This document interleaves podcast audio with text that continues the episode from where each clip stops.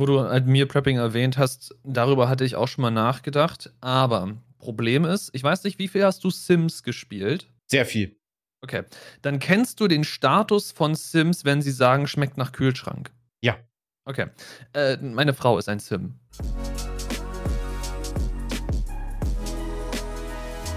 Wir haben die erste Januarwoche hinter uns gebracht und das bedeutet für viele, dass die Neujahrsvorsätze meist schon gescheitert sind. Es soll heute aber nicht um Neujahrsvorsätze gehen, sondern um etwas, womit viele ihre Neujahrsvorsätze füllen, nämlich Diäten. Sind sie gut? Sind sie schlecht? Bringen sie überhaupt was? Und vielleicht haben wir einige Tipps für euch, was unsere Pläne zu Diäten angeht oder wie wir in der Vergangenheit damit umgegangen sind. Wer sind wir? Wir sind die Endgegner und wir funktionieren nicht alleine. Entsprechend schönen guten Abend an dich, Spike. Ja, moin. Diäten äh, ist immer so eine praktische Sache, denkt man sich, aber hat natürlich auch sehr, sehr viele Kehrseiten. Und man muss nochmal unterscheiden. Ähm, regulär ist eigentlich der Begriff Diät die feste Nahrungsumstellung, dass man halt bestimmt sagt, man lebt jetzt nach einem bestimmten Ernährungsstil und nicht, äh, ich mache jetzt vier Wochen Apfel- und Nei-Diät und habe dann 20 Kilo weniger und fühle mich gut. Äh, aber das wird halt auch als Diät quasi heutzutage verkauft. Deswegen unterscheiden wir, wir nennen das die Umstellung, nennen wir halt einfach mit dem längeren Begriff Ernährungsumstellung, wenn wir davon reden. Und bei dem anderen, weil es allgemein bekannter ist, sprechen wir von Diät, auch wenn es nicht ganz so richtig ist. Aber ja, ich habe ganz viele Leute äh, gehabt im Bekanntenkreis, die gesagt haben, so dieses Jahr, ne, hier abnehmen, powern und äh, gib ihm in Verbindung mit Fitnesscenter, weil das gehört für viele zu einer Diät dazu quasi. Und äh, ja, wir haben die erste Woche und vier von den acht haben sich bis heute nicht beim Fitnesscenter angemeldet und haben es auch nicht mehr vor. Das war dieses typische, leicht angetüdelte zum Neujahr mit wir machen was und am Ende verändert sich gar nichts. Ja, aber wie du gerade schon gesagt hast, also hättest du die Unterscheidung nicht gemacht, hätte ich einen Hot Take reingeworfen, dass Diäten allgemein nie was bringen wenn man jetzt von dieser, wie du gerade angesprochen hast, vier Wochen mache ich mal was und dann ist mein ganzes Leben geändert und ich bin schlank und ich werde für immer schlank bleiben. Bullshit. Wenn du nicht deine gesamte Ernährung umstellst und auch eben deinen Lebensstil ein bisschen entsprechend anpasst, dann passiert da gar nichts. Also selbst wenn du dann sagen wir mal, diese gute alte FDH, ne, frisst, frisst die Hälfte. Äh, selbst wenn du das machst, dann nimmst du halt über diesen Zeitraum ab, während du das tust. Okay, fein. Aber irgendwann hast du keinen Bock mehr, irgendwann hältst du nicht mehr durch und dann hast du diesen äh, berühmten Jojo-Effekt, das dann eben wieder hochspiralt, dass man dann wieder zulegt, im schlimmsten Fall am Ende mehr wiegt, weil man ja irgendwie dann angefangen hat, in sich reinzustopfen, weil man das so vermisst hat. Und dann hat man am Ende gar nichts geschafft, außer sich noch beschissener zu fühlen, weil man eben völlig versagt hat. Das Problem bei FDH ist auch noch, wenn man sowieso schon es nicht schafft, an seine Kilokalorien ranzukommen, und das ist mitunter, je nachdem, welche Arbeit, welche Gewichtsklasse, welche Körpergröße man hat, gehen wir mal vom ungenauen BMI aus, ist das mitunter gar nicht so einfach. Und man sagt sich dann, ich esse jetzt die Hälfte, dann landet man in einem äh, quasi, dann setzt sich der Ko Körper spätestens nach drei, vier Tagen in den Notfallmodus. Dann ist sowieso nicht mehr an Abnehmen zu denken, weil dann nehmt ihr zu. Dann denkt sich der Körper, wie? Stresssituation, Krisensituation, es sind nicht mehr genug Nahrungsmittel für die Grundversorgung zurätig. Ich lager ein, was geht. Dafür fahre ich den Körper runter, aber ich pump den jetzt richtig auf. Ja, und dann wird schon alles in die Fettzellen eingelagert, weil man eben Reserven braucht für den Fall, dass die Nährstoffe komplett aussteigen, damit man dann noch ein bisschen zehren kann. Entsprechend, wenn ihr, und das habe ich in der Theorie auch vor, ich erzähle es auch jedes Jahr wieder, aber hm. Sollte für mich meine eigenen Tipps mal selber halten. Wenn ihr wirklich vorhabt abzunehmen, auf Dauer, dann müsst ihr euch ein Konzept aussuchen oder durch verschiedene durchprobieren. Das heißt ja nicht, dass man das erste so sofort finden muss, aber ihr müsst ein Konzept finden, mit dem ihr auf Dauer leben könnt. Sei das jetzt, dass ihr sagt, ähm, wie Spike jetzt tatsächlich ja gemacht hat, seit ein paar Monaten. Äh, ihr geht in den vegetarischen äh, Bereich quasi, um dann eben da bestimmte, äh, ja, quasi fettiges Fleisch oder sowas raus zu reduzieren. Oder ihr macht den kompletten Schritt und werdet vegan.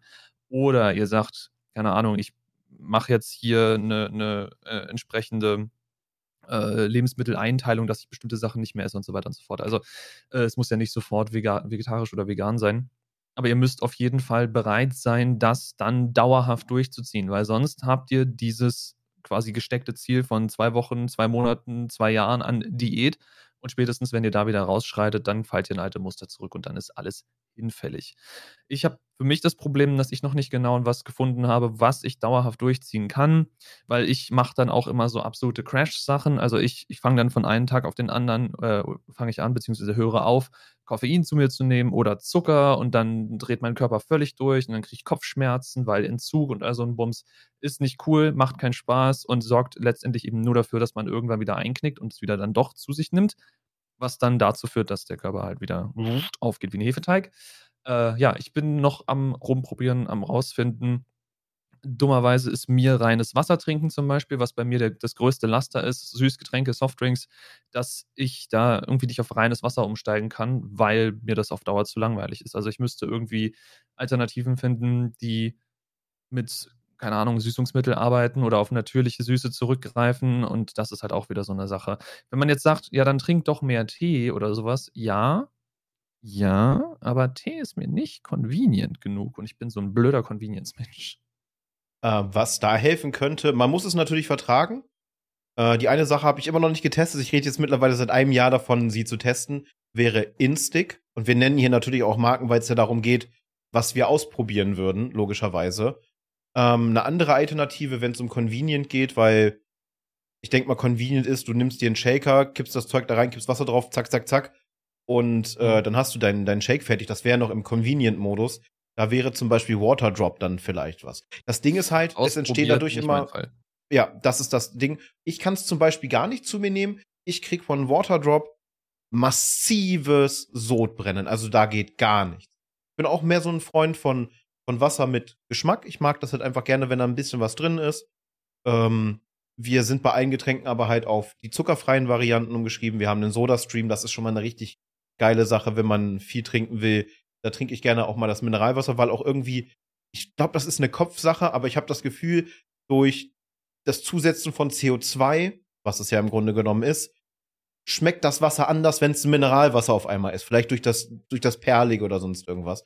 Aber ansonsten habe ich Wasser, ja auch. Sprudelwasser schmeckt anders als Plain-Wasser. Da, da könnt ihr euch mit mir in den Kommentaren streiten, wenn ihr wollt. Ich werde auf diesem Hügel sterben. Ich meine das auch. Ich sehe das genauso. Äh, und wir haben dann halt zuckerfreien Holunderblütensirup. Wir haben zuckerfreie Cola. Wir haben eine äh, Franzi, sie hat zuckerfreie 7-Up. Äh, wir hatten auch äh, zuckerfreies Mountain Dew und allem drum und dran, dass halt ein bisschen Varianz halt da ist. Aber ich will mich halt unbedingt noch an Instig ausprobieren. Das sind halt so, so Pülverchen, die man ins Wasser gibt. Oder in Milch, wenn man, wenn man das mhm. mag, um da halt Geschmack ranzukriegen. Und da gibt's dann auch irgendwie über 80, 90 verschiedene Aromen. Mir ist gerade noch was eingefallen, was ich theoretisch auch endlich mal ausprobieren wollte. Es erfordert aber eben auch, dass man da ein bisschen Geld reinsteckt. Ich habe mir vor einer ganzen Weile bestellt, ist immer noch nicht da, ist ein bisschen Pain, aber was soll's, wird hoffentlich noch irgendwann ankommen. Äh, so eine Flasche, Wassertrinkflasche aus Glas, die mit so einem Infuser-Sieb einherkommt, also wo du theoretisch Früchte oder sowas reinstopfen kannst. Und in meinem Fall wären das dann wahrscheinlich irgendwelche Zitrusfrüchte, sei es jetzt Zitronen oder Limetten oder sowas. Kostet halt auch wieder alles ein bisschen, ne? wenn es frische Früchte sind in dem Fall. Aber dass du die dann in dieses Infuser-Sieb reinstopfst und das dann in deiner Flasche hast, sodass da das Wasser quasi durchzieht und den Geschmack der Früchte mit aufnimmt. Das wäre noch so eine Idee, die ich hätte. Aber mein Problem ist, dass ich mit diesen ganzen Sachen, die gesüßt, also mit Süßstoff gesüßt sind, dass ich die auf Dauer nicht nehmen kann, weil mein ähm, Magen nicht damit, den mag der nicht, gar nicht. Also es ähm, hat dann äh, abführende Wirkungen irgendwann und das möchte ich auch nicht. Also ich müsste dann ständig überlegen, oh, kann ich jetzt noch ein Süßgetränk trinken oder habe ich dann eventuell in zwei Stunden Probleme und das ist ja Schwachsinn. Also da dann irgendwie eine Alternative zu haben, ist besser. Und warum ich sage, dass ich Tee zum Beispiel nicht convenient finde, ich meine, im Winter, okay, da kannst du ja oder willst du Tee ja am besten noch heiß trinken, weil es ist kalt, aber wenn du dann im Sommer da sitzt und denkst, du hättest jetzt richtig Bock auf irgendwas, was nicht nur Wasser ist, sondern dass es noch nach irgendwas schmeckt, dann musst du theoretisch rechtzeitig vorher, wahrscheinlich am Vorabend, musst du dir ordentlich Kannen an Tee aufsetzen, musst die dann irgendwie in Behältnisse umfüllen, musst den dann kalt lagern, am besten im Kühlschrank oder so. Und das alleine, obwohl das kein großer Schritt ist, das ist ja relativ einfach, das alleine ist mir schon so viel zu nervig, dass ich das einfach nicht mache und dann am Ende mir doch wieder irgendwie, keine Ahnung, eine Cola kaufe oder eine Mate oder sonst irgendwas. Und das ist, ist doof. Es, es müsste, es sollte anders sein, vielleicht, und das ist das Ding, das ist auch wieder Koffein irgendwo oder Tein in dem Fall. Aber das ist vielleicht so das Ding, was ich noch ausprobieren muss. Dieses wirklich klassische Mate zubereiten und Mate trinken, dass ich das vielleicht habe, plus normales, reines, klares Wasser, dass ich dann einerseits so ein bisschen mein, mein Koffein zu mir nehmen kann, wenn ich es denn brauche, und sowas habe, was nach was schmeckt, was auch lange nach was schmeckt, weil wenn man sich ein bisschen damit beschäftigt hat, wie man diese Mate traditionell aufgießt, davon hast du ja gefühlt den ganzen Tag was. Also du musst ja immer wieder Wasser nachkippen, Wasser nachkippen, bis alle Blätter gut durchgezogen sind. Das heißt, du trinkst da schon so ein paar Stunden dran. Wenn du das jetzt hier auf dem Schreibtisch neben dir hättest, plus irgendwie noch so ein, keine Ahnung, eine anderthalb oder so Liter Flasche Wasser, dann würde das in der Theorie gehen. Wäre halt auch wieder warm, was jetzt im Winter cool ist, wie gesagt. Im Sommer weiß ich nicht. Andererseits kommt dieses Getränk per se aus einer warmen Region und die trinken das da auch gefühlt das ganze Jahr. Also, ich weiß es nicht. Ich weiß nur, dass für mich Diäten einfach, so quasi diese klassischen, die du schon umschrieben hast, dass die halt einfach nicht funktionieren und dass ich aber auch dummerweise noch nicht gefunden habe, wie ich meine Ernährung umstellen kann, dass es klappt. Äh, um nochmal, weil du ja sagtest, im Sommer Kaltgetränke. Und äh, da, wo Mate herkommt, Mate wird ja in 99% der Fälle warm konsumiert. Nicht kochend heiß, ne, weil über diesen hm. Strohhalm verbrühst du dich dann ordentlich aber doch warm. Und das liegt daran, weil die Leute keinen Bock darauf haben zu schwitzen. Wenn ja, du im Sommer halt ein Kaltgetränk zu dir nimmst, dann äh, kühlst du halt den, die Körperkerntemperatur runter und dann macht der Körper den Ofen an. Was praktisch sein kann beim Abnehmen, muss man dazu sagen, weil dafür werden natürlich wieder Kalorien benutzt. Aber viele stört das übermäßige Schwitzen dann und denken sich dann äh, zum Beispiel, ich stelle mich dann einfach kalt unter die Dusche. Und damit macht man es sogar noch schlimmer, weil man alle Poren auf der Haut quasi sagt, so Shutdown und dann kommt die Hitze gar nicht mehr raus. Also Wechselduschen im Sommer sowieso. Ähm, ja, was Diäten angeht, um dann an den Kern zu kommen. Es gibt ja die unterschiedlichsten Diäten. Es gibt ja die Kohldiät, wo du alles Mögliche mit Kohl isst, wo du dann äh, darauf hoffst, dass äh, dein Magen-Darm-Trakt genug in der Lage ist, alles rauszuspülen und rauszuschwemmen, was nicht in den Körper gehört. Da kann man drei bis sechs Kilo verlieren. So komisch das jetzt klingen mag, aber da lagert sich doch einiges ab. Und äh, deswegen greifen bei vielen auch zu Diäten, ohne das mit dem Arzt abzusprechen, zu Flohsamenschalen, um halt mhm. diesen Effekt zu haben. Und das Problem ist, wenn man das nicht abgeklärt hat und man vor allem ein äh, schlechter Trinker ist, dann führt das im aller, aller schlimmsten Fall, und ich gehe jetzt wirklich vom Worst Case aus, dass man äh, vom Pott aus quasi den RTW rufen muss, weil man nebenbei massiv am Dehydrieren ist, weil die ziehen alles an Wasser, was die nur irgendwie kriegen können. Die meisten Diäten sind zudem auch maximal unausgeglichen. Eine Apfel- und ein Ei-Diät ist das beste Beispiel. Du isst einen Apfel und du isst Ei. Wenn du Hunger hast, isst du einen Apfel und Ei. Und wenn du dann wieder Hunger hast, isst du Apfel und ein Ei. Da hast du ein paar Vitamine und du hast ein bisschen Protein, aber du kriegst keine Mineralstoffe oder sonst irgendwas rein. Und du musst ja quasi dieses gesamte Paket abdecken. Du musst genug Fette zu dir nehmen am Tag. Du musst Kohlenhydrate zu dir nehmen im gewissen Punkt. Äh, rein ketogen geht halt irgendwann, wenn, wenn man zum Beispiel nicht dieser Verstoffwechslungstyp ist, tatsächlich an Leber und Niere, die eigentlich dafür zuständig sind, das dann zu verstoffwechseln und so weiter und so fort. Es ist halt Diäten, das, was ihr in diesem, in diesem Heftchen seht, was immer am Anfang des Jahres kommt, sei es Bild der Frau, Springer sollte man sowieso Finger von lassen, oder äh, irgendwelche Men's Health Sachen mit der Top-Diät für deinen Strandbody mit Sixpack. Ähm, das ist nicht einfach nur sowas, was du ein paar Wochen machst. Man muss sich da halt wirklich lange mit beschäftigen und halt sein, wie Patsy das schon sagt, den richtigen Weg finden. Bei uns ist es so, ich nehme ab, also beziehungsweise ich wiege jetzt das gleiche, was ich letztes Jahr gewogen habe, habe aber eine Kleidergröße weniger. Da bin ich echt happy mhm. mit. Ich habe aber trotzdem noch einen weiten Weg vor mir. Äh, bei uns, äh, wo du sagtest, wir, wir leben ja jetzt vegetarisch mittlerweile, äh, ging das hauptsächlich erstmal darum. Weil alleine durch das Weglassen von Fleisch im Monat haben wir bis zu 100 Euro eingespart. Äh, dieser Monat wird sowieso besonders günstig, weil äh, für mich, in meinem Fall, ich nehme ja am Veganuary teil, äh, um das einfach mal auszuprobieren, wie reagiert mein Körper darauf, wie schwierig ist das heutzutage und so weiter und so fort. Also das könnte man als eine Art Diät, beziehungsweise aber eher ähm, mal sich dieses Verwirklichen eher machen, wie der Unterschied ist. Ausdenken bis Ende des Monats und dann vielleicht noch länger. Aber ich merke jetzt schon für mich, äh, das Gewicht geht runter. Und ich bin wirklich, ich achte drauf und auf das Thema kommen wir gleich, das ist die perfekte Überleitung, denn ich tracke mein Income, was Fette angeht, was Mineralstoffe angeht, was Proteine angeht. Denn ich habe mir tatsächlich für diesen Zweck und für dieses Abnehmen Yazio Premium geholt. Und ich denke mal, das ist eine perfekte Überleitung zum nächsten Punkt, den wir hier auch stehen haben. Ja, wobei ich halt sagen muss, also ja, Tracking-Apps habe ich auch schon zigmal versucht, ist bei mir letztendlich auch an Faulheit und Convenience gescheitert, weil gerade wenn du nicht selber die Person bist, die alles kocht und oder je nachdem, wie man halt im Haushalt so aufgestellt ist. Also, wenn ich alleine wohnen würde und ich würde nur für mich kochen, dann würde ich mir halt entsprechend so viel kochen, wie ich auch essen würde und würde dann alles, was ich gekocht habe, eingeben, tracken, boom, fertig, Ende Gelände. Äh, wenn ich jetzt aber, oder wenn, wenn die Frau kocht und ich dann davon mir einen Teller oder zwei nehme, dann müsste ich ja theoretisch dann irgendwie versuchen, reverse zu rechnen. Okay, was war jetzt alles auf diesem Teller? Was bei einer Suppe zum Beispiel schon mal sehr schwierig ist mit den ganzen einzelnen Zutaten und so weiter. Äh, was war da jetzt drauf? Wie viel war das von den ganzen Grundzutaten, die wir vorher hatten? Was könnte das ungefähr sein? Und dann muss ich schätzen.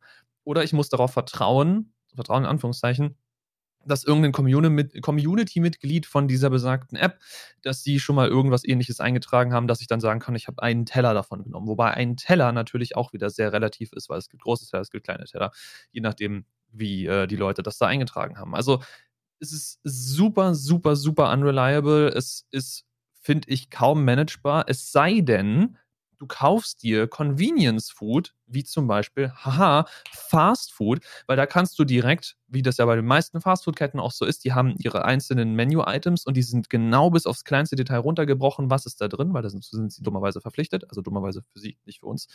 Und da ist das dann super einfach, das alles zu tracken. Ist aber auch nicht Sinn der Sache. Also ich soll ja kein Fastfood essen, wenn ich abnehmen will, weil duh, das ist ja pures Fett. So. Aber alles andere ist für mich einfach viel zu nervig, das da vernünftig einzutragen. Gerade auch in einem Haushalt, wenn man dann eben solche Sachen hat, dass man fertig oder dass man ein fertiges Gericht am Ende hat und ich dann da irgendwie raten muss. Und dazu kommt auch noch, und ich weiß nicht, wie das bei euch ist, aber bei uns ist es so, ich möchte abnehmen, die Frau möchte zunehmen. Theoretisch müssten wir beide für uns einzeln verschiedene Gerichte kochen. Und das Richtig. sehen wir halt einfach nicht, weil das funktioniert nicht ne, wo du sagtest, das ist so, die Gerichte müssten dastehen oder sonst irgendwas. Erstmal gibt es eine riesige Auswahl in der App, jetzt ist jetzt keine Werbung. Oder man geht den Weg, den ich gehe und äh, und hinterlegt das sich selber, ja. Und hinterlegt das sich selber, so wie das jetzt hier zum Beispiel aussieht. Das ist noch ein Gericht, ein, ein Gericht was ich quasi für mich noch umwandeln muss. Äh, das ist mein eigenes Hühnerfrikassee, was ich immer gemacht habe. Und wenn man dann mal hier so durchguckt, äh, hat man hier unten dann auch wunderbar äh, die Tabelle mit dem ganzen Kram, was drin ist was ich sehr, sehr geil mhm. finde zum Überblick. Und ich kann dann einfach auswählen mit Plus oder sonst irgendwas für die Portion, wenn ich selber kochen will. Und äh, ich nutze nicht dieses Format Teller, sondern ich stelle den Teller auf die Waage, fülle mir das drauf und gebe die, geb die Menge dann ein. Zum Beispiel, wenn ich einen Chili koche, ich weiß ja, was ich an Zutaten reingeschmissen habe.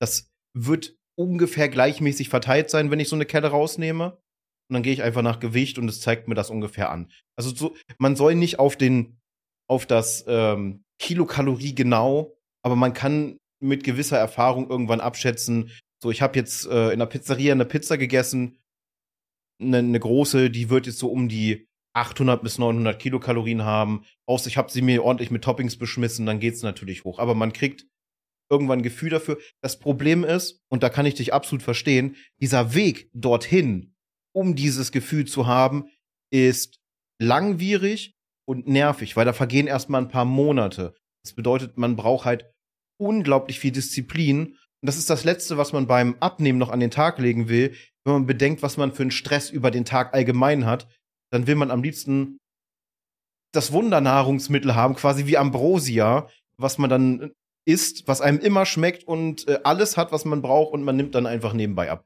Aber das, was ich hier mache, ist natürlich für viele Next Level und absolut übertrieben.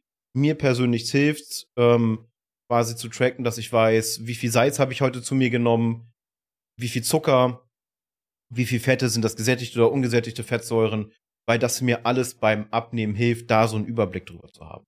Aber das muss nicht jeder so, so penibel machen. Und, und, das ist auch noch ein wichtiger Faktor, nicht jeder Mensch kann damit umgehen. Es kann natürlich auch zu einer absoluten psychischen Belastung äh, werden, wenn man sieht, ah, ich bin doch jetzt im, im Defizit die letzten vier Wochen gewesen. Wieso habe ich nicht so und so viel äh, Kilo abgenommen? Ja, es lagert sich auch einiges im Körper halt ab, was nicht so schnell rauskommt. Wassereinlagerungen zum Beispiel. Und wir müssen es halt ansprechen, äh, in dem Fall, was Abnehmen auch angeht, äh, im Darm kann sich halt bis zu sechs Kilo Masse noch ablagern. Und äh, ja, den Gesichtsausdruck, als ich das erfahren habe, hatte ich auch, es gibt auch diesen sogenannten, er heißt wirklich so, ich habe gedacht, das ist irgendwie so eine Verarsche oder so. Nein, es gibt den sogenannten Kotbauch. Dass man halt so vollgepackt ist, dass man halt diesen, diesen typischen Blähbauch hat, auch wenn man schlank ist. Und äh, das sind so Sachen, an denen man erstmal arbeiten muss. Es ist absolut unangenehm, wenn man so drüber nachdenkt, aber halt ein wichtiger Faktor, wenn es darum geht, abzunehmen. Weil das Zeug muss ja auch erstmal aus dem Körper raus. Dann, dann hat man gleich schon vier, fünf Kilo weniger auf einmal. Ja, ist bloß ein furchtbares Wort. Also, ist es definitiv. Schlechtere Wortwahl gibt es da, glaube ich, kaum. Nee, also wie gesagt, also für mich sind diese Apps bis jetzt nichts gewesen.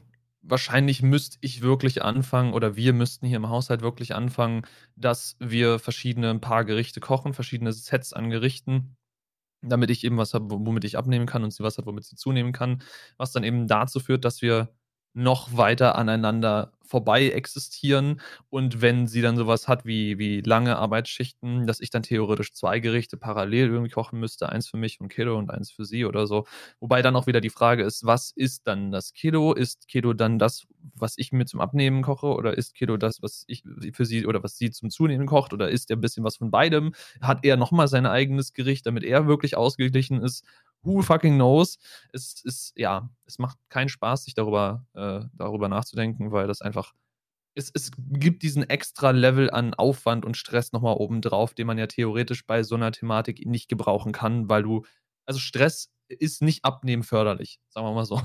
Nein, ganz und gar nicht. Stress sorgt sogar in den meisten Fällen dazu, dass man äh, zunimmt. Auch wenn es einige Menschen gibt, die durch Stress wunderbar abnehmen, weil dann halt der, der Appetit weg ist. Aber da ist dann halt wieder das Problem. Der Appetit ist weg und sie sind absolut unterversorgt. Das heißt, äh, in erster Linie geht der Körper an die, ja, er geht an die Glykogenspeicher, also der Zucker, der in, in Wasser gelöst ist, was man noch hat. Aber bevor er an die Fettschichten geht, die er mühselig aufbrechen musste, das auch wieder Energie kostet, geht er an die Muskulatur. Das erste, was der Körper abbaut, wenn er nicht genug Energie kriegt, ist Muskelmasse. Weil den Rest will er ja erhalten. Das ist ja quasi die Notfallkonserve. Aber da hast du was sehr, sehr Gutes gesagt. Wenn man unterschiedliche Schichten hat, ist das Kochen gemeinsam sowieso schon, und auch wenn es ums Abnehmen geht und eine Person muss zunehmen, ziemlich kompliziert, weil man sich besser absprechen muss. Äh, das Problem haben wir hier zumindest, was die, was die Schichten angeht. Gut, bei uns ist es so, wir wollen beide abnehmen. Franzi jetzt nur ein bisschen und ich halt äh, das Ziel knappe 30 Kilo. Mal gucken, wie lange ich brauche. 60 Kilo habe ich ja schon mal geschafft. Und äh, wir werden uns dieses Jahr tatsächlich in das Thema Meal Prepping einlesen.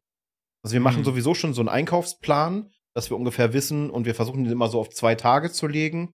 Montag, Dienstag das, Mittwoch, Donnerstag das und so, dass wir da dann schon mal so einen, so einen Deckel drauf haben. Aber wir wollen uns tatsächlich noch einlesen ins Meal Prepping, dass man halt dann seine, seine kleinen Tupperschalen hat, immer passend parat im Kühlschrank. Ähm, erstmal spart das noch mal jede Menge Geld, weil du ja die, die Mengen vorweg vorgibst. Du weißt ja ungefähr, wie viel du isst und überfrisst dich dann nicht mehr. Das ist ein mhm. Vorteil. Ähm, Geldsparen habe ich schon gesagt. Und du bist so ein bisschen dynamischer, wenn du die Woche durchgeplant hast, das Essen vorbereitet, das hält sich ja mitunter bis zu einer Woche im Kühlschrank, dass du auch mal sagen kannst, hm, eigentlich stand auf dem Plan heute, aber ich könnte eher auf das und dann würde ich das morgen essen. Dann hast du das andere Gericht parat und musst nicht noch mühselig kochen. Und ähm, von den Leuten, mit denen ich gesprochen habe, die Meal Prep wirklich aktiv betreiben, die sagen, sie brauchen in der Woche nur noch einen Bruchteil zum Kochen, weil sie sich einmal sonntags hinstellen für eine Stunde und haben dann die komplette Woche quasi durchgeplant und das auch als Familien oder man hat etwas, was einen Typ vom Finanzamt äh, entwickelt hat. Das nennt sich der endlose Speiseplan. Das ist quasi eine, eine, er hat quasi eine Rotation geschaffen mit Grundzutat, ne, heute Nudeln, morgen Kartoffeln und sowas. Hm. Und der rotiert immer durch. Das bleibt an den festen Tagen und es ändert sich halt nur noch das, das Add-on. Gibt's dazu jetzt einen, einen Schnitzel oder gibt's Brokkoli oder gibt's Blumenkohl hm. und so hast du dann auch einen besseren Tonus drin. Aber auch das fällt alles unter Diäten, wenn man so möchte, wenn man den, den langen Begriff Ernährungsumstellung mit einbezieht. Weil das fällt da ja auch mit rein. Man versucht es sich so möglichst einfach über die Woche zu machen, aber seinen, seinen vernünftigen Intake zu haben, vielleicht mit einem leichten Defizit von äh, so 300, 400 Kilokalorien, denn so mal so für euch, ähm, ein Kilo Fett, um das aus dem Körper rauszukriegen, muss ein Defizit, äh, ein Defizit vorherrschen von 7000 Kilokalorien. Das ist einiges. Und das heißt jetzt nicht, dass man sich sagt, jo, klar, ich mache einfach Defizit 700 Kilokalorien, dann habe ich das in 10 Tagen runter. Dann könnte man schon diese Grenze überschritten haben, dass der Körper sagt, no way, einlagern. Ja. Wo du halt Meal Prepping erwähnt hast, darüber hatte ich auch schon mal nachgedacht. Aber Problem ist, ich weiß nicht, wie viel hast du Sims gespielt? Sehr viel. Okay. Dann kennst du den Status von Sims, wenn sie sagen, schmeckt nach Kühlschrank. Okay. Äh, meine Frau ist ein Sim. Also, sie kann Sachen nicht essen, die schon mal im Kühlschrank waren. Geht nicht, kann sie nicht. Also, du kannst wirklich gefühlt, du machst das Essen du isst es, wenn davon ein bisschen was übrig bleibt, packst du es in den Kühlschrank für so eine Stunde oder so. Und selbst dann, wenn du dann sagen würdest, hey, hier, es war eine, nur eine Stunde im Kühlschrank, nicht die Nacht über sonst irgendwas, hier, da ist dein Essen, machst dir nur noch warm oder ich mach's dir warm, was auch immer, will sie nicht essen, schmeckt nach Kühlschrank. Ähm, jetzt ist dann die Frage, die sie dazu gestellt. Habt ihr dafür luftdichte Container für den Fall? Oder habt ihr einfach quasi, ich habe hier eine Schale, mache ich Frischhaltefolie durch, ab in den Kühlschrank damit? Nee, nee, das sind dann schon richtige Container, klar. Weil das ist nämlich auch noch ein wichtiger Punkt, weil was ein Kühlschrank sehr, sehr gut kann, auch in ein, innerhalb von ein paar Stunden, ist Aromen zu vermischen. Zum Beispiel kann es passieren, ganz blöd gesagt, man legt eine angeschnittene Zwiebel in den Kühlschrank, hat dann Käse mhm. im Kühlschrank liegen und nach zwei Stunden freut man sich, oh, jetzt ein geiles Käsesandwich und zum Abschluss des Tages belegt sich das und es schmeckt nach Zwiebel. Und das ist halt auch so ein großer Punkt. Und da, da, daher kommt dann auch das, mit dem es schmeckt nach Kühlschrank. Ähm, da braucht es halt wirklich am besten Vakuumcontainer, weil dann merkst du keinen Unterschied. Ich bin lange Zeit auch so gewesen, dass ich dieses Problem hatte, wenn ich es in den Kühlschrank gestellt habe und war es über Nacht, dann äh, mochte ich es nicht mehr essen. Wobei, bei einer Sache soll man es sogar so machen, das ist Kartoffeln. Wusste ich auch nicht. Du sollst Kartoffeln kochen, sollst sie dann voll auskühlen lassen am besten über Nacht im Kühlschrank, weil sich dann die Stärke umwandelt. Dadurch werden die Kartoffeln wesentlich verträglicher und sind sogar ein Benefit für den Körper. Das wusste ich zum Beispiel auch nicht. Aber wichtig ist auch, dass man stärkehaltige Sachen sowieso, auch Nudeln, am besten, Nudeln, du hast sie nicht aufgegessen gekriegt, sofort ab in den Kühlschrank. Denn ähm, was wir hier in Deutschland oder allgemein weltweit ein großes Problem haben, das bildet sich schon in ein paar Stunden, ist ein Pilz, der sich von der Stärke ernährt. Und das kann dadurch der, auch der Grund sein, das macht dann auch wieder jede Diät zunichte, ähm, wenn man am nächsten Tag dann sich freut, oh, da liegen noch ein paar Nudeln in der Schale, die könnte ich mir jetzt eben noch warm machen. Und man wundert sich dann, dass einem so eine halbe Stunde oder dreiviertel Stunde später, obwohl man das gleiche gegessen hat wie am Vortag, auf einmal Speiübel und man Magenschmerzen hat wie Sau. Das liegt tatsächlich an diesem äh, Pilz, der sich dann dort breit macht. Äh. Mhm. Also sich mit Essen, mit Essen sollte man sich schon auseinandersetzen. Es ist schon, es ist schon wirklich heftig. Was uns übrigens aufgefallen ist, seitdem wir kein Fleisch mehr im Kühlschrank haben, uns schimmelt nichts mehr. Also selbst wenn wir ein Stück Käse da liegen haben, was normalerweise sagt, so nach, nach vier, fünf Tagen, so ich krieg jetzt meinen ersten Punkt, den du dann vielleicht noch wegschneiden kannst. Bei Käse geht das ja noch. Wenn das bei Wurst passiert, dann ist Feierabend oder bei Brot äh, nix. Also das, wir hatten letztens ein Stück Gouda, das war nach sechs Wochen noch gut. Das hat noch nicht mal angefangen zu salzen oder sonst irgendwas. Das ist auch noch mal so ein rapider Unterschied, was die Haltbarkeit angeht. Okay. W wusste ich auch nicht, aber ich, ich auch nicht. Wir haben ich, halt auch nicht so viel Stuff im Kühlschrank tatsächlich. Äh, was ich festgestellt habe, ist, und das ist halt auch wieder jetzt so meiner komischen Faulheit, Convenience, Vorliebe geschuldet. Wir hatten jetzt ja übers Wochenende Besuch und unser Besuch war so nett, uns tatsächlich zu bekochen, weil der halt echt gut Ahnung vom Kochen hat. Und ich habe logischerweise mit in der Küche geholfen und habe geschnippelt und habe gemacht, habe getan. Und ich sag mal so, also das Ergebnis war der Hammer, aber der Aufwand dahin, also die, diese Zeit, dieses Zeitinvestment bis dahin, um das zu erreichen, was man dann letztendlich hatte, wäre es mir nicht wert. Und ich glaube, das liegt in erster Linie daran, dass mein Tag so vollgepackt ist, dass ich, wenn ich dann nach meiner blöden Arbeit hier, die ich hier sitze und nebenbei noch dann mit Kiddo beschäftigen und dann um die Katzen kümmern und so weiter, dass ich nicht mehr die Energie habe, mich noch zwei Stunden in die Küche zu stellen und dann auch mit meinen mangelhaften Fähigkeiten irgendwas zusammenzuklatschen und dann zu hoffen, dass es gut schmeckt. Also das ist es mir, sollte es mir wahrscheinlich wert sein, ist es aktuell nicht. Sollte es dir definitiv wert sein für eine ausgewogene Ernährung. Und äh, ja, also bei mir ging das auch so. Also äh, zu den, zu den Anfangszeiten habe ich gut zehn Minuten für eine Zwiebel gebraucht, weil, ne, bäh, bäh. und dann am besten noch das Messer so halten, mit dem Finger oben auf der Klinge, was ja ganz viele machen. Na, viele, viele siehst du ja, dass sie so schneiden. So dann. Das ist ja schon mal völlig falsch. Okay. Du hältst das Messer quasi so und schneidest nur aus dem Handgelenk. Das wusste ich lange Zeit auch nicht. Und äh, mittlerweile, wenn ich zum Beispiel Frühlingszwiebel schneide, dann siehst du mir, da ist die Frühlingszwiebel weggeschnitten.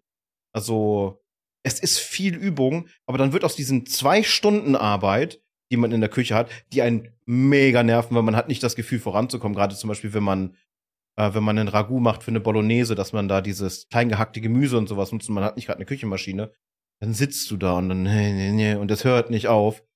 Mittlerweile brauche ich für die Vorbereitung ähm, zehn Minuten, dann kann ich schon anfangen zu braten. Aber es ist wirklich ein Weg. Aber wenn man, wenn man das dann drauf hat und das ist auch noch wichtig, das passende Werkzeug in der Küche.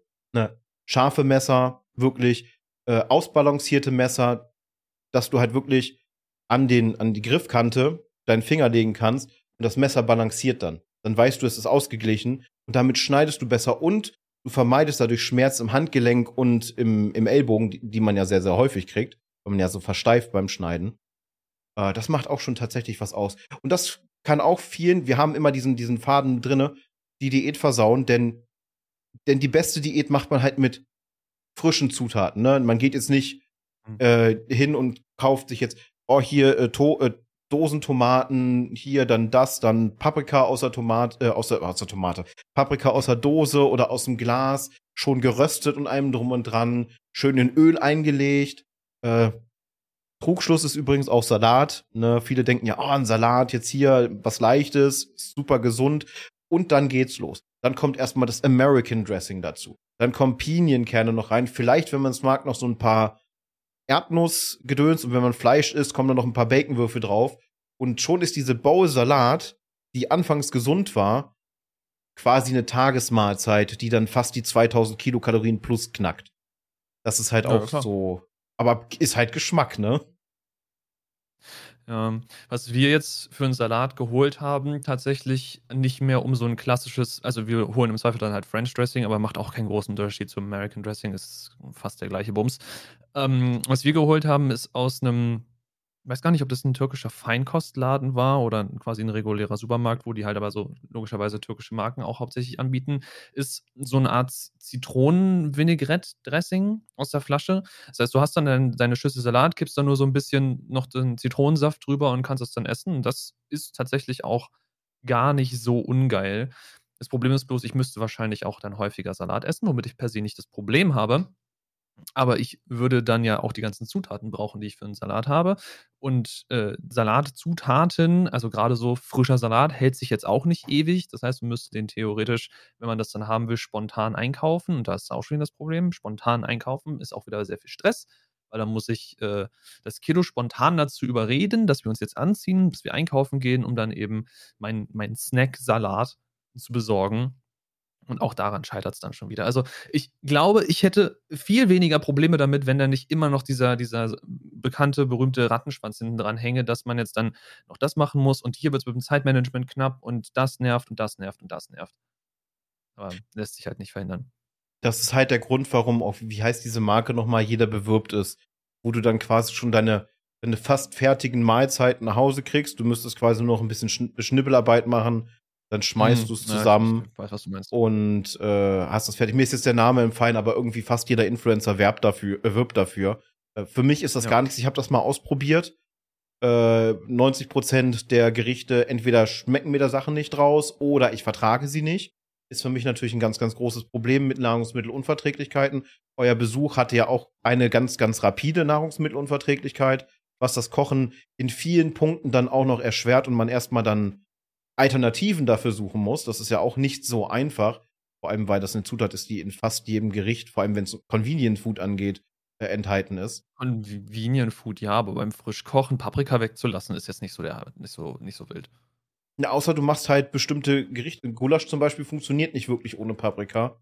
Da musst du dann schon irgendwie auf Alternativen rufen. Aber vor allem, es geht ja darüber hinaus. Ne? Wenn es Paprika ist, dann sind es meist auch Chilis, weil es ist artverwandt. Du hast ja dann Holzunverträglichkeiten und einem drum und dran. Also äh, da kann man auf jeden Fall sagen, es hat einen Grund, warum er so gut kochen kann, weil er sich mit der Materie Essen ganz anders auseinandergesetzt hat. Auch wenn der Initialzünder quasi einen Zwang war, nicht immer Probleme beim Essen zu haben. Und Grüße gehen übrigens raus, die Sachen, die er manchmal postet, das ist halt, da läuft selbst mir, auch wenn ich einige Zutaten weglassen würde, das Wasser im Mund zusammen, weil es sieht gut aus und es wird wahrscheinlich auch richtig gut schmecken.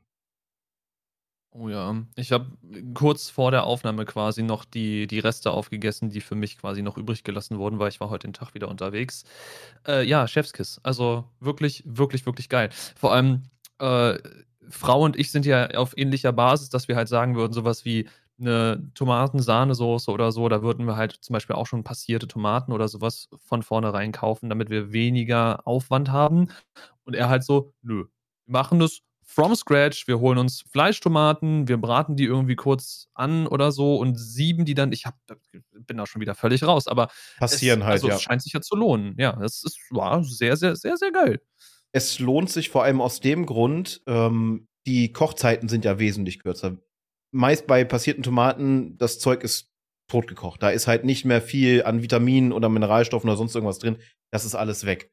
Und wenn du es frisch zubereitest und du machst jetzt nicht solche solche Langgerichte wie eine Bolognese oder sonst irgendwas, dann hast du das ganze gute Zeug noch drin, weil du auch mit niedrigeren Temperaturen arbeitest. Und da hast du dann schon einen riesigen Benefit, vor allem was den Geschmack angeht. Passierte Tomaten ist super zum Kochen, soll man auf, kann man auf jeden Fall machen, genauso wie Tomatenmark, was ja immer sehr, sehr gerne verpönt wird. Nee, es sind super Zutaten zum Kochen, äh, gerade wenn es um äh, Soßenbasen angeht. Aber wenn man halt was richtig knackig Frisches haben will, wo man alle Benefits rausziehen kann, dann stellt man sich hin und dann hat man, entweder hat man einen Sieb oder was wir haben, ist so eine ähm, Passierreibe. Das sieht aus wie so ein Sieb, da ist so ein Einsatz und du hast eine Kurbel oben drauf. Damit kannst du auch quasi Kartoffeln klein machen. Hm. Und das funktioniert sehr gut.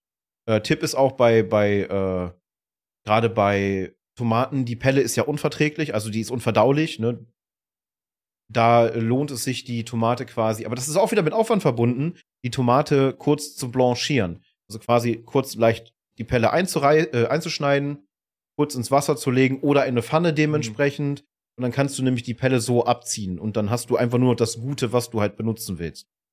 Aber ja, es mhm. ist halt mhm. mit, mit Aufwand verbunden. Und ähm, womit es auch verbunden ist, und da sind wir jetzt wieder äh, auch bei den Apps, weil das ist auch für viele ein wichtiger Faktor, ist natürlich die Kontrolle des Gewichts.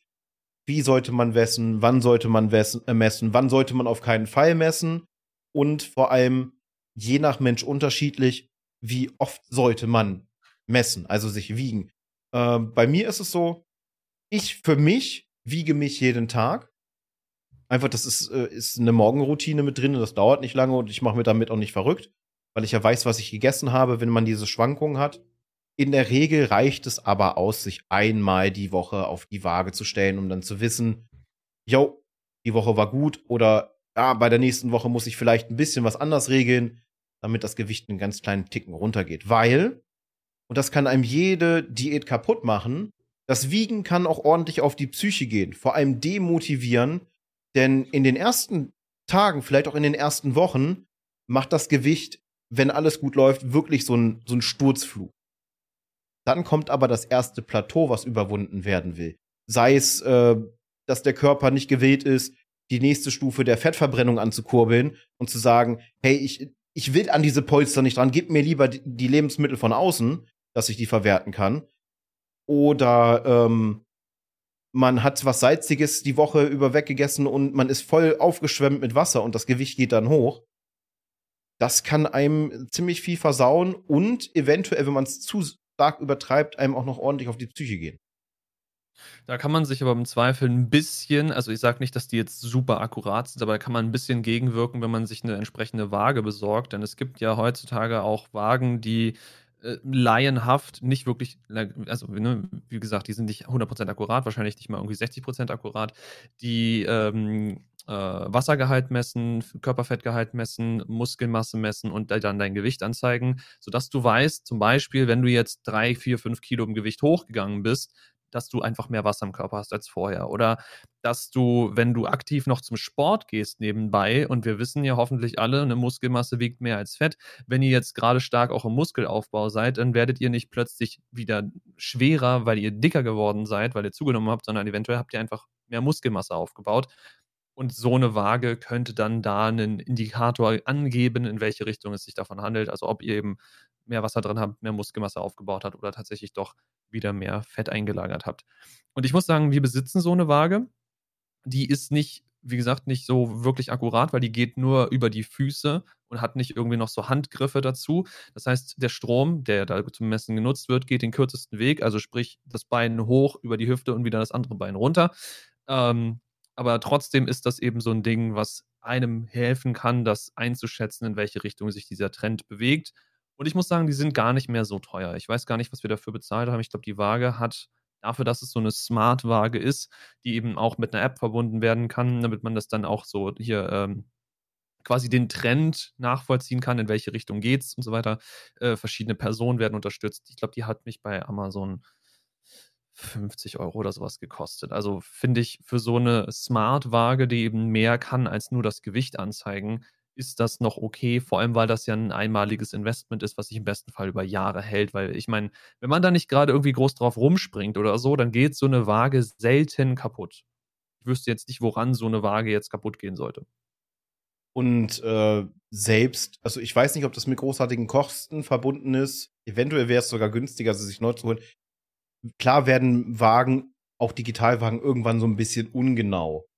Aber es gibt mhm. Mittel und Wege, wenn man jetzt sagt, ich habe mir jetzt so eine Profi-Waage geholt mit halt diesen Griffen, das habe ich irgendwann noch vor, äh, weil das halt dementsprechend auch gut für die Psyche sein kann, wenn man sieht, ah, heute ist ein bisschen mehr Wasser, aber der Fettanteil im Körper ist geringer geworden und so weiter und so fort und die Muskelmasse ist da, weil das kann über die verschiedenen Spannungen im Körper gemessen werden tatsächlich. Äh, wenn ihr mal bei einem Sport oder sowas wart, die äh, messen euch auch. Ich hatte man ab und zu merkt man so dieses leichte Kribbeln aber hm. das gehört halt dazu, weil der Strom fließt ja durch den Körper, ist jetzt aber in keiner Lage, dass das irgendwie äh, gefährlich oder sonst irgendwas würde. Aber man könnte theoretisch zu einem zu einer äh, zu einem Unternehmen gehen, die Wagen eichen und könnte sich diese Waage quasi wieder nullen lassen, dass sie wieder akkurat ist oder man kauft sie sich neu. Die Waage, die ich mir rausgesucht habe, das ist halt wirklich so eine Profi-Waage mit mit festem Gestänge, wo du dann die die Hände so quasi mhm. auch im 90 Grad Winkel dann drauf hast. Ich weiß nicht, ob das irgendwas Besonderes ausmacht, dass das, dass das vielleicht dann höher geht, ne, weil die Arme sind höher. Am sinnvollsten wäre es dann wahrscheinlich, wenn man irgendwie so macht und sich festhält, aber den Platz hat ja keiner. Ähm, ähm, die kostet 150 Euro. Also selbst das ist nicht mehr, das ist natürlich viel Geld für eine Waage. Ne? Man kann sich auch Analogwagen holen und sich da draufstellen und die hat dann ihre Skala, die sich bewegt. Aber die wird dann wahrscheinlich auch 20, 30 Jahre halten hat App-Support mit, mit Google und Apple, also kann man auch nutzen, wie man will, kann auch bis zu zehn verschiedene Personen, das ist jetzt ein bisschen übertrieben, ich könnte unsere, unsere Katzen draufstellen, wie viel wiegt denn jetzt eine Katze oder sonst irgendwas.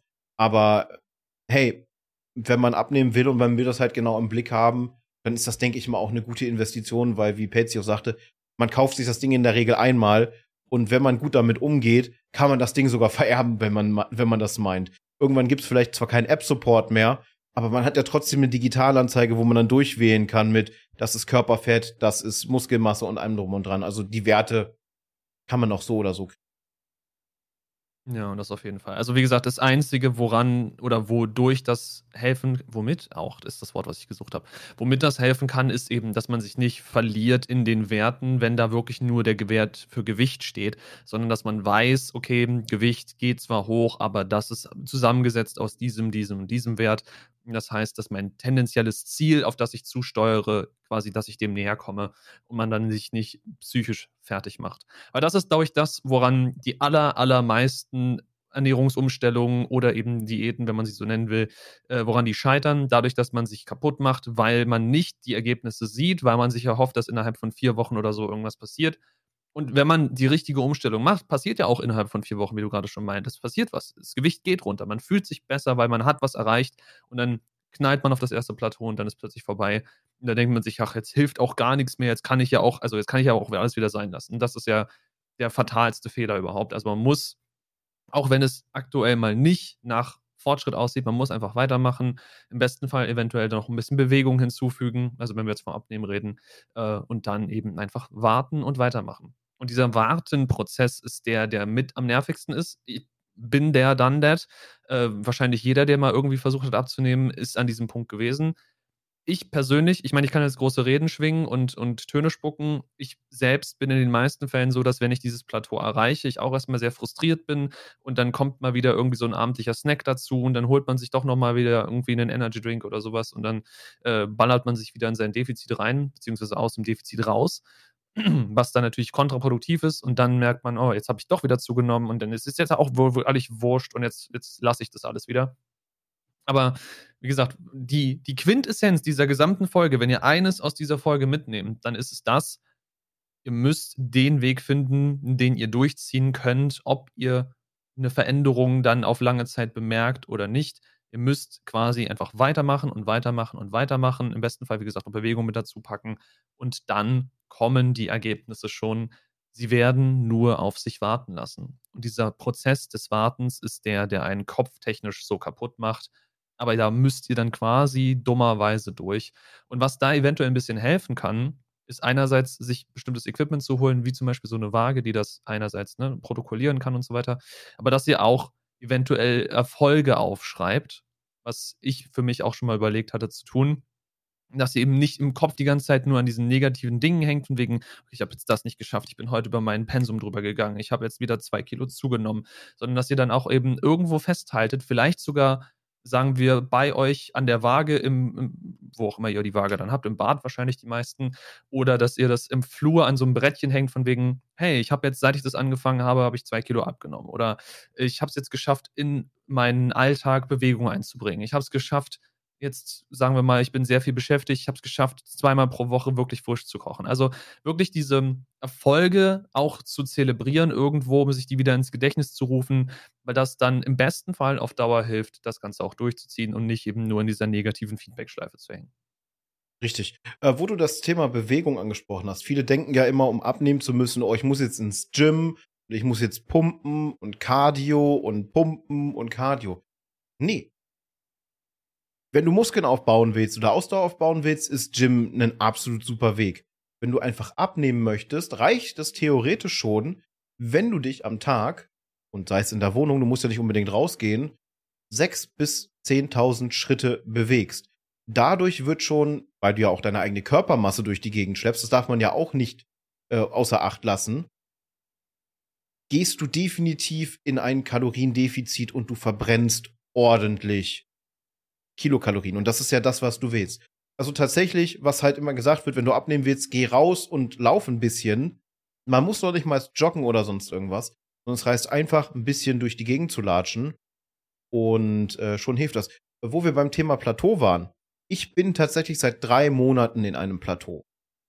Und auch ein Plateau bewegt sich ein bisschen. Das ist so eine Varianz bei mir von anderthalb bis zwei Kilo, die das immer variiert. Also ich pendel momentan zwischen 98 Kilo und 102 Kilo hin und her. Es ist absolut nervig. Vor allem es dauert. Weil dieser Punkt, um diesen Körper dahin zu kitzeln, jetzt zu sagen, guck mal, da ist die nächste Fettschicht. Da könntest du jetzt doch anfangen, mal langsam so ein bisschen beizugehen. Der Körper ist ganz schön stur.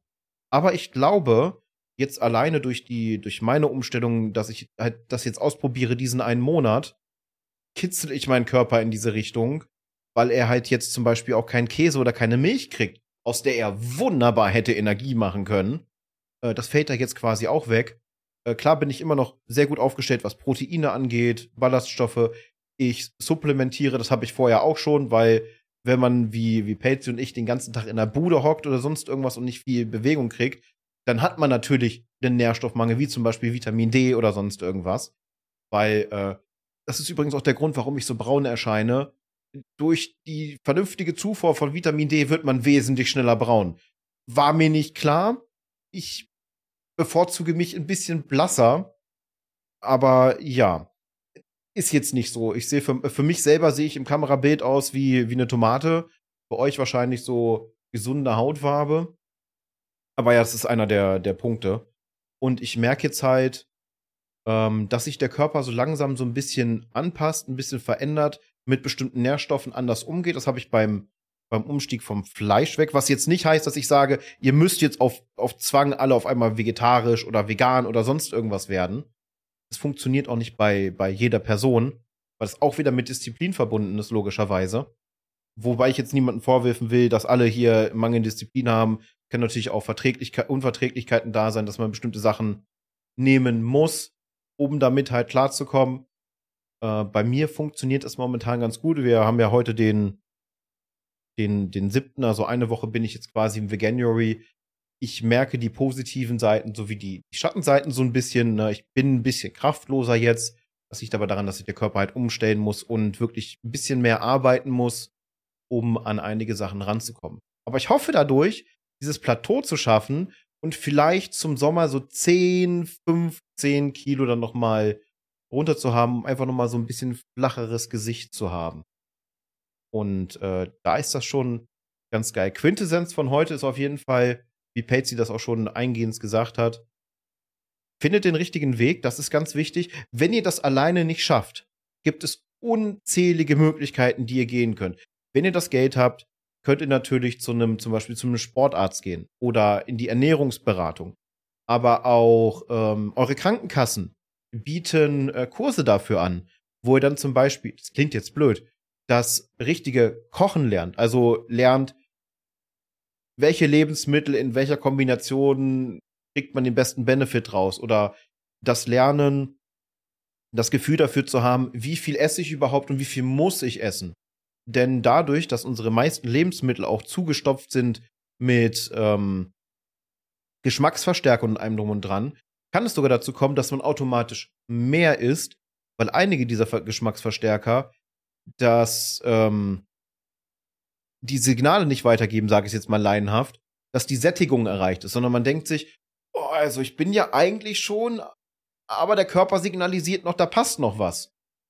Und das ist halt auch so ein ganz, ganz großes Problem, seine eigenen Grenzen nicht zu kennen bei der Ernährung. Denn Abnehmen ist tatsächlich über 50 Prozent rein über die Ernährung.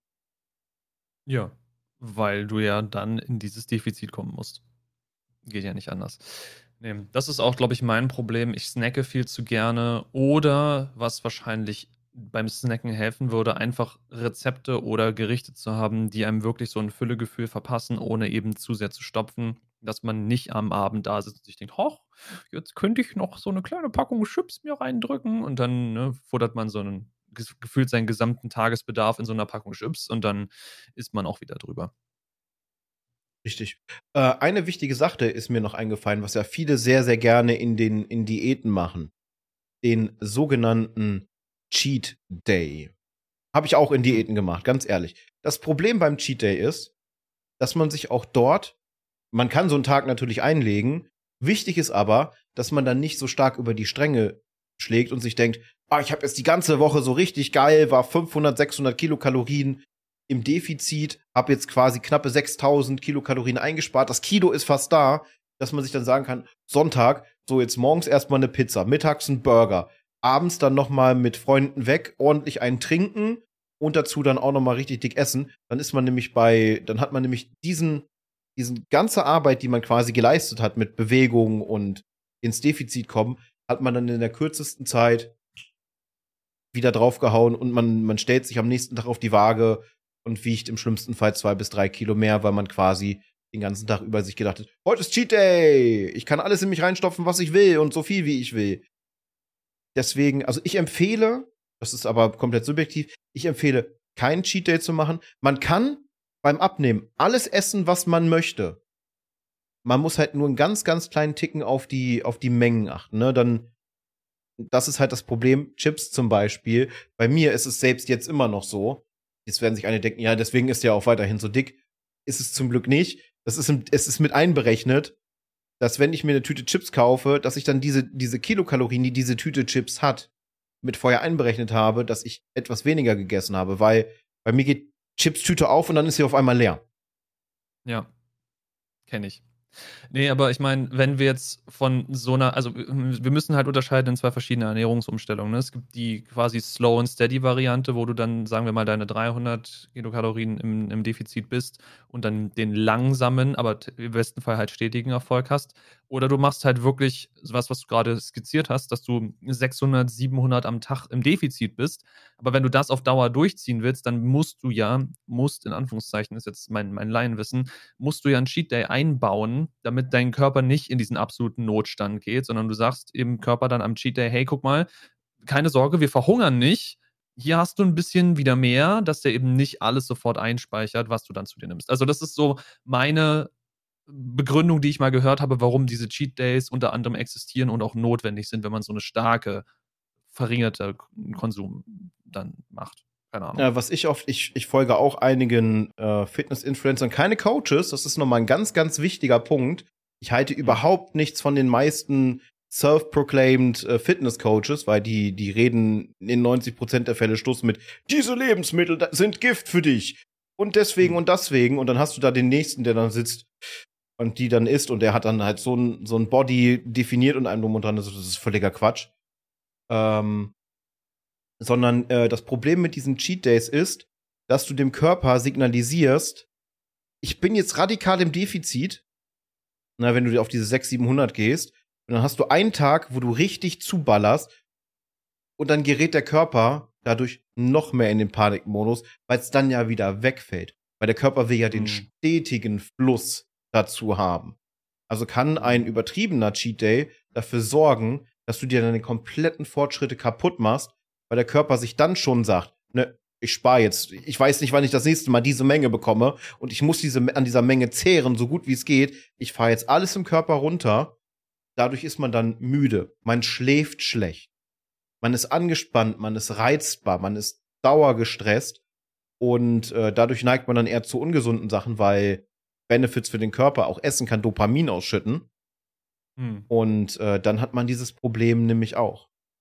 Wovon man ganz die Finger lassen sollte, da sind wir noch gar nicht so wirklich tief drauf eingegangen, obwohl es schon fast zum Ende quasi wieder ist, weil wir hm. das groß, den größten Teil, denke ich mal, schon gesagt haben, sind halt diese wirklichen Crash-Diäten.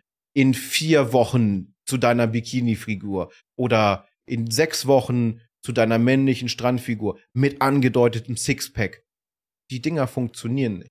Ihr nehmt in der ersten Zeit ab. Ihr seid dann happy ohne Ende, dann kommt aber der große Drop. Der Körper hat keine Energie mehr, sonst irgendwas zu machen. Klar nehmt ihr in einer gewissen Zeit dann trotzdem weiter ab, weil ihr seid ja so krass im Defizit.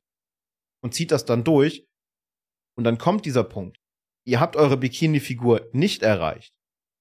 Und der Jojo-Effekt setzt ein. Und ich sag mal, einfach eine Zahl, aber ich denke mal, sie wird sehr, sehr nah dran sein kannst du dir dein Bild auch nochmal äh, zeichnen zu, in 80% der Fälle gehst du nicht nur auf dein altes Gewicht durch den Jojo-Effekt zurück, sondern du legst noch oben drauf, weil sich der Körper sagt, jetzt schnapp ich mir alles, was ich kriegen kann und der beballert dich mit Hunger. Naja, nicht nur zwingend, also dass man beim Jojo-Effekt meistens am Ende dann mit mehr endet, als man quasi vorher hatte. Das ist ja, wenn ich mich recht erinnere, gang und gäbe. Das ist so eine Begleiterscheinung des Ganzen. Ich habe jetzt keine Statistiken, um das zu decken, aber das ist so das, wie ich das verstanden und gehört habe.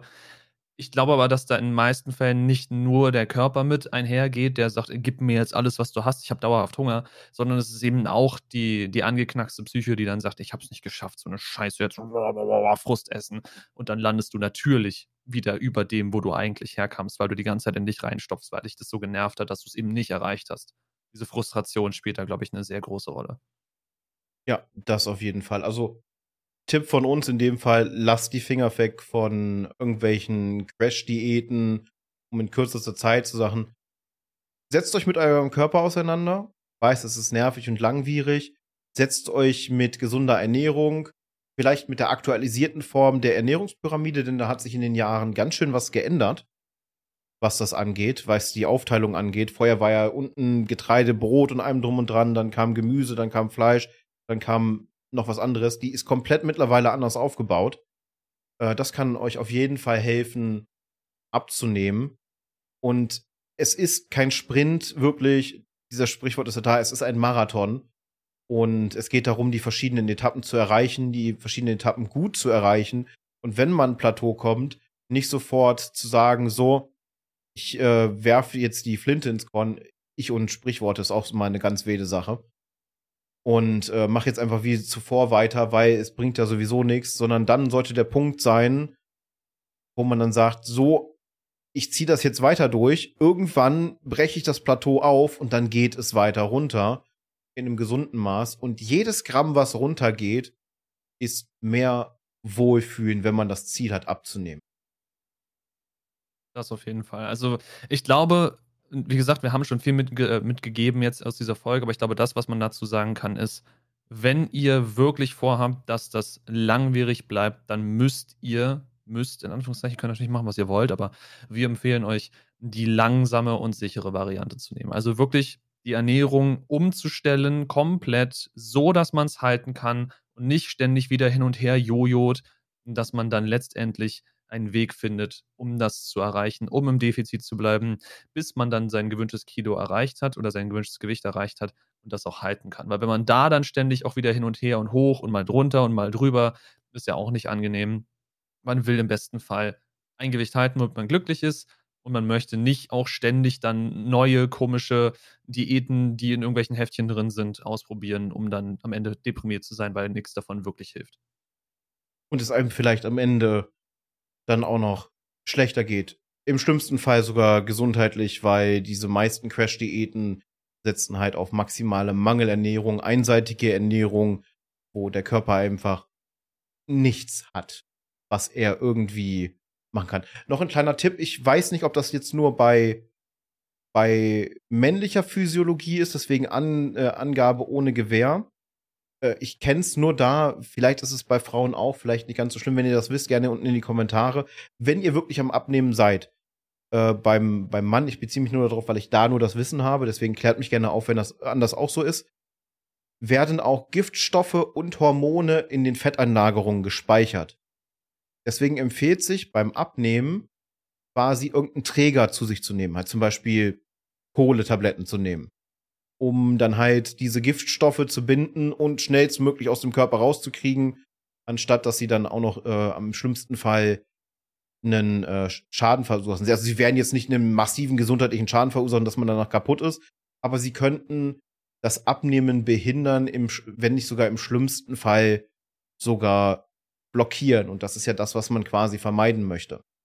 Dementsprechend, und wenn ihr da nicht genau Ahnung habt, ich bin da auch, ich muss mich dann auch weiter mit meinem, mit meinem Arzt auseinandersetzen. Äh, wie gesagt, fragt euren Hausarzt, die kennen sich in der Regel gut damit aus, oder leiten euch an äh, passende Ärzte oder Stellen weiter, wo ihr dann diese Informationen bekommen könnt. Das ist mir jetzt gerade nur noch eingefallen, weil das auch ein wichtiger Punkt sein soll, weil Giftstoffe, die irgendwo eingelagert sind, die will man ja nicht wieder durch den Körper zirkulieren haben, bis sie vielleicht wieder eingelagert werden, sondern man will sie loswerden. Deswegen lohnt es sich gerade, wenn man aktiv Sport macht auch und dann halt an diese Pölzerchen rangeht. Dieses, äh, ist, wir haben ja mehrere Fettschichten, einmal diese äußere, die sieht man ja auch so wunderbar, gerade auch bei mir, weil ich ja korpulent bin, aber auch zwischen den, zwischen den Organen quasi setzt sich ja Fettgewebe an und da sitzt halt dieses, sitzen halt die Giftstoffe und die Hormone drin. Ja. Ich? Ich hatte gerade eine Überleitung, aber ich habe sie mir selber verhauen. ich hatte auch eine Überleitung bei dem, was du gesagt hast, so nach dem Motto, äh, äh, Leute, die uns garantiert nicht loswerden wollen, weil du von Giftstoffen loswerden gesprochen hast, äh, sind natürlich unsere werten Patreons. Furchtbare Überleitung, aber was Besseres hatte ich jetzt gerade nicht zum aus dem Ärmel schütteln. Deswegen kannst du mal, wenn du es noch nicht getan hast, dieses kleine Knöpfchen da mal drücken. Perfekt, ich sehe es ja leider nicht. Äh, entsprechend an dieser Stelle vielen lieben Dank an dich, Dreimling, und an dich, Säbel, dass ihr uns weiterhin unterstützt. Wenn ihr ebenfalls zu diesen coolen Leuten da unten gehören wollt und euren Shoutout in der Folge haben wollt, dann könnt ihr unten in der Videobeschreibung mal auf äh, patreon.com slash entgegnermedia gehen und euch da einen unserer Benefits anschauen und eventuell da auch reinsubben. Wenn ihr keinen Bock habt auf dem, so einen monatlichen Sub oder ihr mit den äh, Bezahlungsmethoden von Patreon nicht so wirklich ganz einhergeht, dann könnt ihr auch auf kofi.com slash entgegnermedia gehen. Da gibt es genau die gleichen Benefits und ihr habt da die Möglichkeit, uns auch eine einmalige Sache an den Kopf zu schmeißen. Das ist das und äh, ich habe jetzt nicht mehr so viel zu dem ganzen Thema Abnehmen zu sagen. Das Einzige, was ich dazu zu sagen habe, ist, ich versuche es wieder mal. Ich meine, ne, wir haben vorhin bei der, Einladung, äh, bei der Einleitung über Neujahrsvorsätze gesprochen. Ich bin dieses Jahr nicht so ein Typ für Neujahrsvorsätze, aber ich möchte wieder versuchen, ein bisschen mehr Bewegung in meinen Alltag reinzukriegen. Ich habe vorhin, wie man vielleicht gesehen hat, kurz auf meine Uhr geschaut. Ich habe heute nur, obwohl ich draußen war, 5000 Schritte hinbekommen.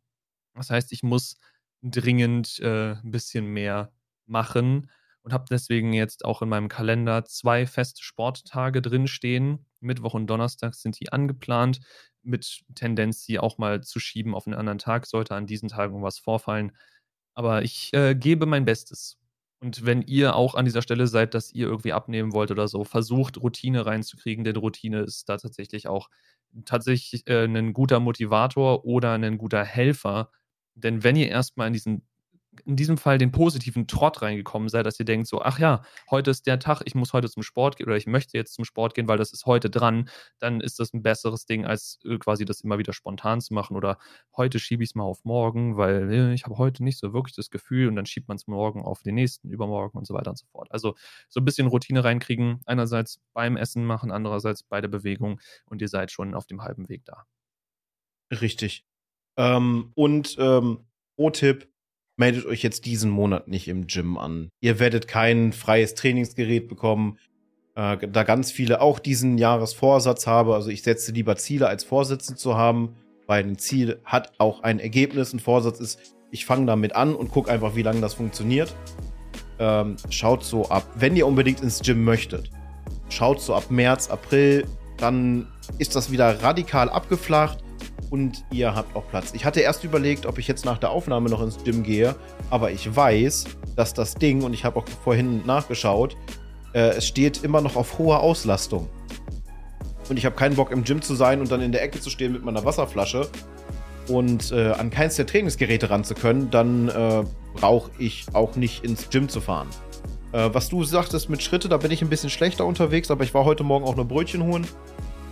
Es sind nur knappe 3000 Schritte dafür habe ich die, die letzten sieben Tage ungefähr 40.000 Schritte hinter mich gebracht, womit ich dann über dem, dem Schnitt auf jeden Fall bin. Und damit bin ich ganz zufrieden tatsächlich. Aber ja. Das klingt nicht schlecht. Frage an euch: Macht ihr irgendwelche Diäten oder allgemein Ernährungsumstellungen? Lasst ihr irgendwas weg oder fangt ihr irgendwas an?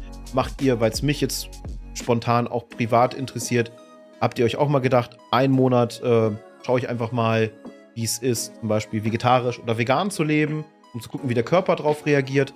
All das und noch viel mehr, äh, was ihr uns mitteilen möchtet, gerne in die Kommentare auf den verschiedenen Plattformen, wo ihr uns sehen oder hören könnt. Und ich würde sagen, wir hatten eine wirklich vollgepackte Folge heute mit äh, sehr vielen Tipps und eigenen Meinungen und Erfahrungen, da können wir, denke ich mal, auch ganz gut einen Deckel drauf machen. Dementsprechend schon mal von mir. Diesmal hat die letzten Worte auch nochmal Patsy.